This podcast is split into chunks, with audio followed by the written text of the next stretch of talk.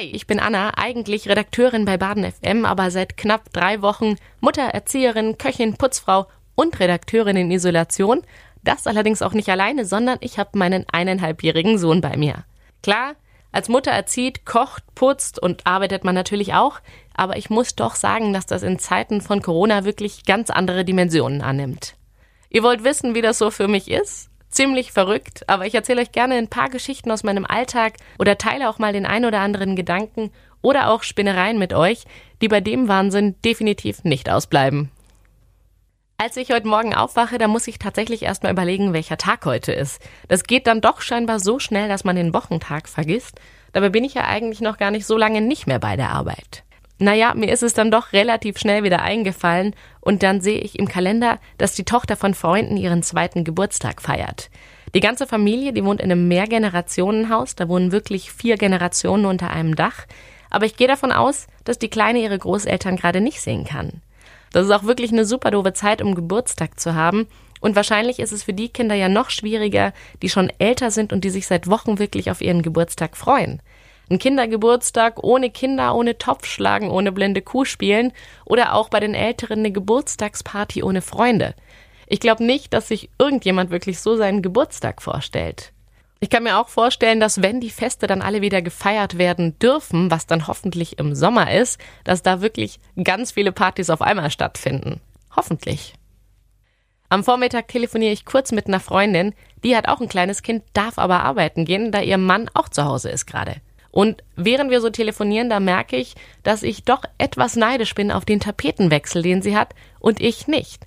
Und natürlich auf so ein Stück Normalität in dieser doch unnormalen Zeit. Als mein Sohn und ich dann am Nachmittag einen großen Spaziergang draußen machen, da fängt meine Nase an zu jucken und der Hals, der kratzt. Und ich muss lachen und schäme mich so ein Stück, denn ich denke doch auch sofort an Corona. Nicht, dass ich nicht mindestens schon seit 25 Jahren Heuschnupfen habe und weiß, wie sich das anfühlt. Die Nase, die juckt daneben und der Hals, der kratzt. Aber diese Ungewissheit, die dieses Virus mit sich bringt, die ist doch einfach immens. Von den gesundheitlichen Folgen über Dauer der Einschränkungen bis hin zu den wirtschaftlichen Folgen. Auf keine dieser Fragen gibt's eine wirkliche Antwort. Auf einem Prospekt in unserer Küche sind Erdbeeren zu sehen. Leckere, saftige Erdbeeren. Und ich muss an den Stand bei uns um die Ecke denken, der immer im Sommer dort aufgebaut ist. Da gibt's die leckersten und besten Erdbeeren aus dem Nachbarort. Aber ich frage mich, ob's den denn in diesem Jahr auch wieder geben wird.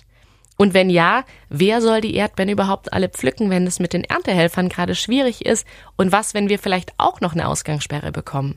Was macht denn dann der Hof in diesem Jahr mit all seinen vielen Erdbeeren? Mein Sohn und ich, wir schauen uns am Nachmittag im Wohnzimmer Bücher an, das liebt er.